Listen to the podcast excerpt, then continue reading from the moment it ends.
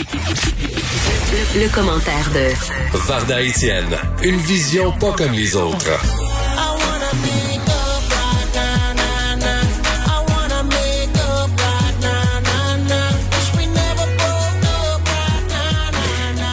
Mais que vient-on d'entendre au toit Grande Varda, déesse de Brossard? Écoute, que de souvenirs. C'est le grand chanteur Akon. Alors, qui est Akon, pour ceux qui ne le connaissent pas? Varda, je le connais pas. Je le connais Ah, pas. Je me sens, Akon? non, je me sens très, très mal. Je, je le dis d'emblée, OK? Ça me dérange pas. Comme ça, les auditeurs qui sont aussi hâte que moi, ils peuvent se dire, regarde, même elle, même elle, elle sait pas c'est qui. C'est ça. Je l'ai dit. Akon. Mais alors, alors j'ai une bonne nouvelle.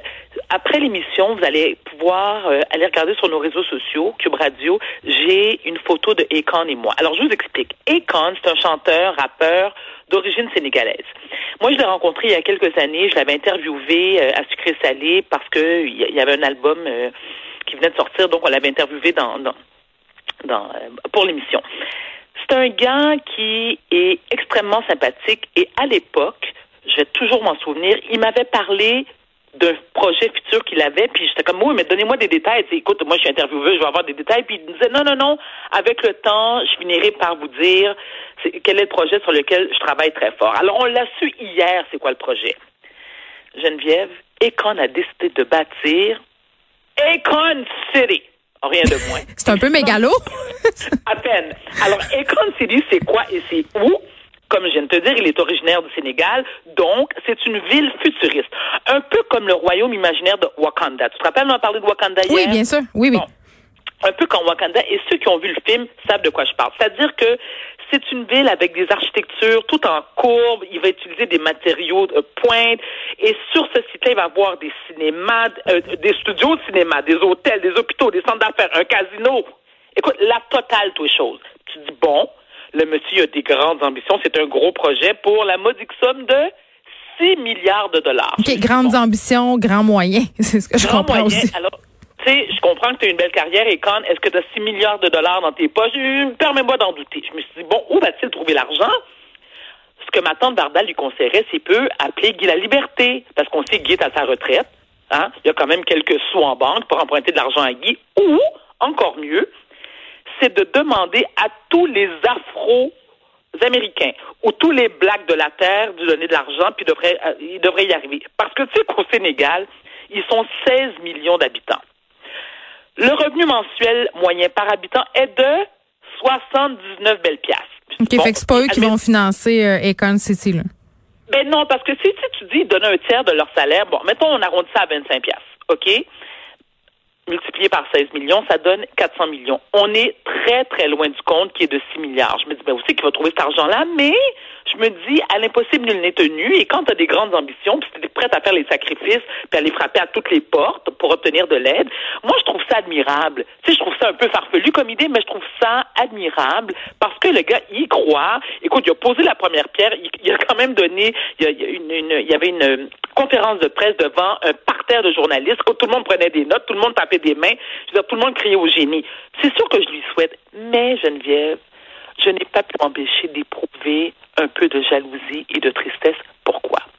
Parce que moi, mes parents sont originaires d'Haïti. Je suis née à Montréal. Haïti, qui est le pays de mes parents, de mes ancêtres, où je vais, où j'allais plutôt avant la pandémie, régulièrement. Et quand je te dis régulièrement, trois, quatre fois par année. C'est un pays qui est magnifique. Je te l'ai dit la semaine dernière qu'on a parlé d'Haïti, c'est la première république noire qui a obtenu son indépendance le 1er janvier 1804. D'autres, on a chassé les Français, on s'est pris en charge, il y a des ressources naturelles extraordinaires, il y a eu de l'or en Haïti, un paquet de trucs, mais, mais, comme on a toujours été sous la gouverne de dictateurs, ben écoute, Haïti n'a jamais pu renaître de ses cendres. Le 12 janvier 2010, là, qu'on a connu ce, écoute, ce, ce tremblement de terre qui a, et, et moi je suis l'une des chanceuses. Moi, j'ai pas perdu de membre de ma famille. Mm. J'ai des amis qui en ont perdu, mais moi, je, puis je remercie vraiment la vie. Ma famille a été épargnée, mes amis proches aussi. Depuis le tremblement de terre, j'ai dû retourner en Haïti, je te mens pas, Geneviève, 15 ou 20 fois en 10 ans. À chaque fois, écoute, j'ai mal au cœur, j'ai mal à l'âme, j'ai, j'ai, j'ai, j'ai honte, je suis frustrée, je suis en colère pour voir que le pays n'a pas changé d'un iota. Tout est pareil. Écoute, le palais présidentiel est encore en ruine. Mais, ben oui, et puis il y a toutes sortes. Euh, puis tantôt, c'est très ironique parce que en début d'émission, je parlais de campagne de financement. Tu sais, euh, les campagnes de socio-financement. Puis on sait qu'après le grand tremblement de terre d'Haïti, il y en a eu des campagnes de financement. Là, ah, les, la population. Oui, oui, au Québec et un peu partout aussi. Mais ici, on a ramassé quand même beaucoup, beaucoup de dollars. Et ce que j'en comprends, puis là, tu corriges-moi si je me trompe, parce que moi, je suis jamais allée à Haïti, mais cet argent-là ne semble pas s'être rendu là-bas, là. Pas, pas tout. C'est-à-dire que ce que je me permets de dire aussi, les Québécois, ça, je, écoute, je, je le répète et je le crie sur tous les toits. Les Québécois, le Québécois est, pardon, les Québécois sont un peuple extrêmement généreux. On en a eu la preuve, écoute, je sais pas combien de fois, puis dans toutes les circonstances. Moi, la première, je le reconnais. Effectivement, il y a beaucoup de sous qui ont été amassés. Hmm pour être envoyé en Haïti pour la reconstruction d'Haïti. Là, la question à 1000 pièces, c'est mais où est le cash? Où est le cash Je vais vous dire où est le cash? Le cash, en partie, a servi à financer ceux qui gouvernent Haïti. Mais en quoi? En voiture de luxe, en villa, en, école privée pour leurs enfants en Suisse, en, je en montre Rolex. Écoute, ils sont Écoute, tout le monde a mis sa main dans le sac à bonbons, tout le monde s'est servi et ils ont dit au peuple, excusez-moi, FU. Arrangez avec vos troubles. Nous, vous connaissez ça, la misère, vous êtes habitués. On est le Haïti, le pays le plus pauvre de l'hémisphère nord.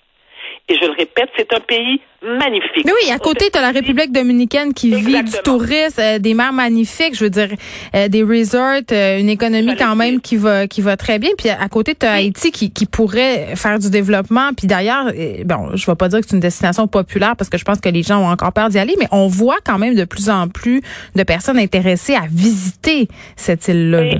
Mais tu viens de le dire, donc Haïti et la République dominicaine font partie d'une même île qui est l'Hispaniola, donc séparée par une frontière.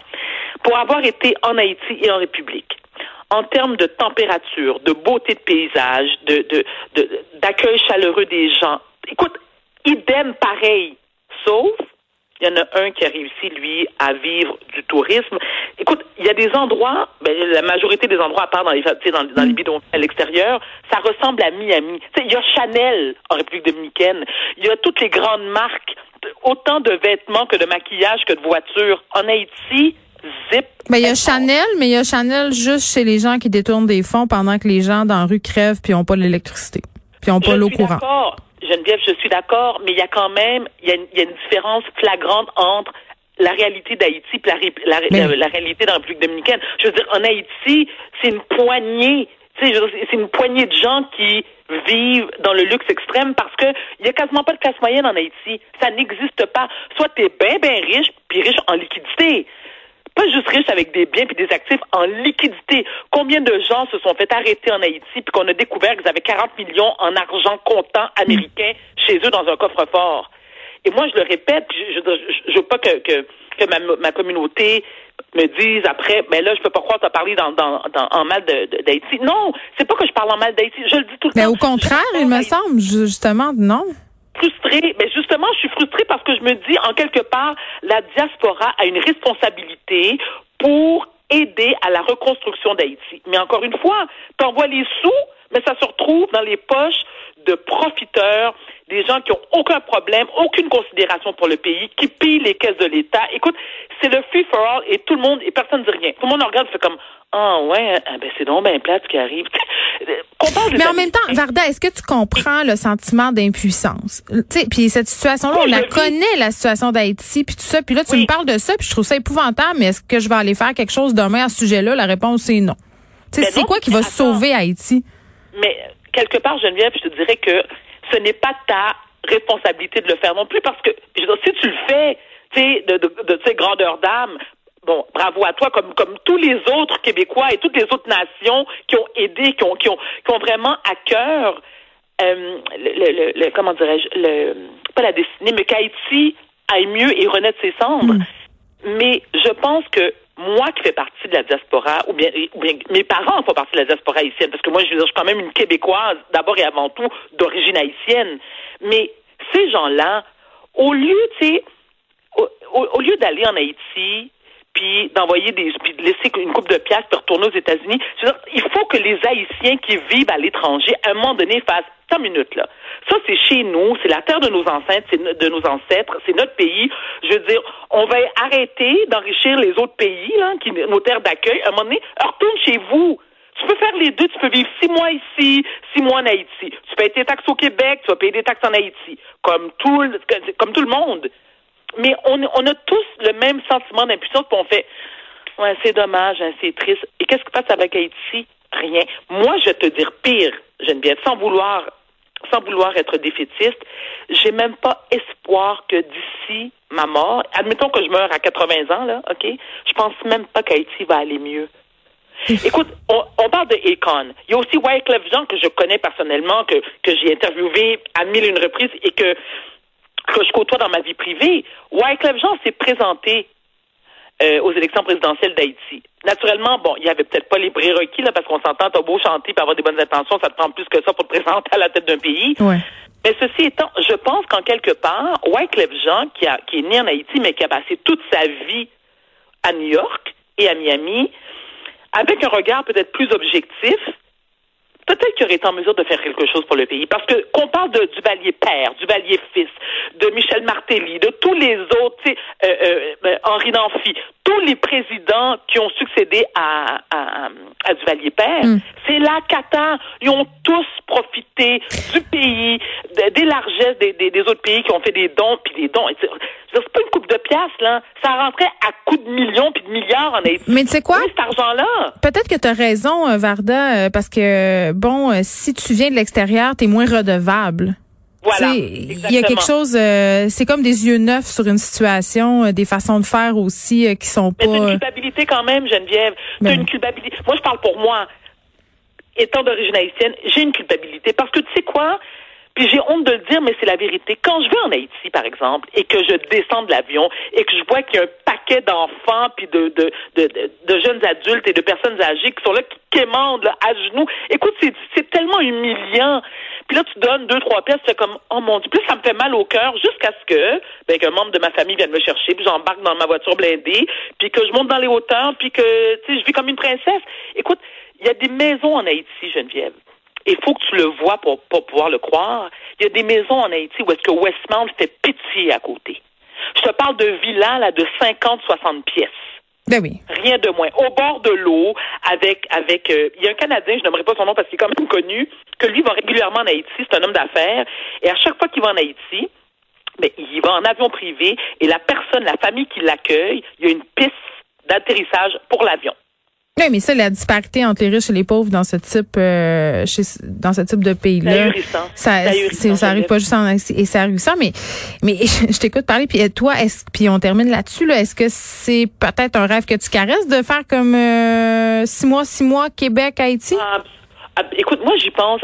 La vérité, Geneviève, j'y pense depuis des années. Un, parce que j'ai une maladie mentale et que, tu sais, moi dès que l'automne arrive, tu sais, je suis un peu plus fragile et j'adore la chaleur, j'adore Haïti. Puis pour toutes les raisons que j'ai évoquées plus tôt je, mes, mes enfants, j'ai quand même deux, deux adolescents qui n'ont pas encore terminé leurs études. Ce que je compte faire, et je travaille là-dessus, c'est que ma retraite puisse euh, être en Haïti. C'est mon rêve le plus cher, très honnêtement.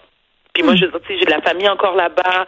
Euh, ma mère a des la famille de ma mère ont des propriétés, tout ça. J'y rêve. Je te le dis, Geneviève, autant que j'adore, j'ai une grande fierté de québécoise. Mais Haïti, c'est dans mon cœur, c'est mon pays, je l'aime, puis oui, puis j'ai espoir, tu sais. Fait que j'aimerais y retourner éventuellement. Merci, Varda. On se retrouve demain. Merci à toi, Geneviève. À demain. À demain.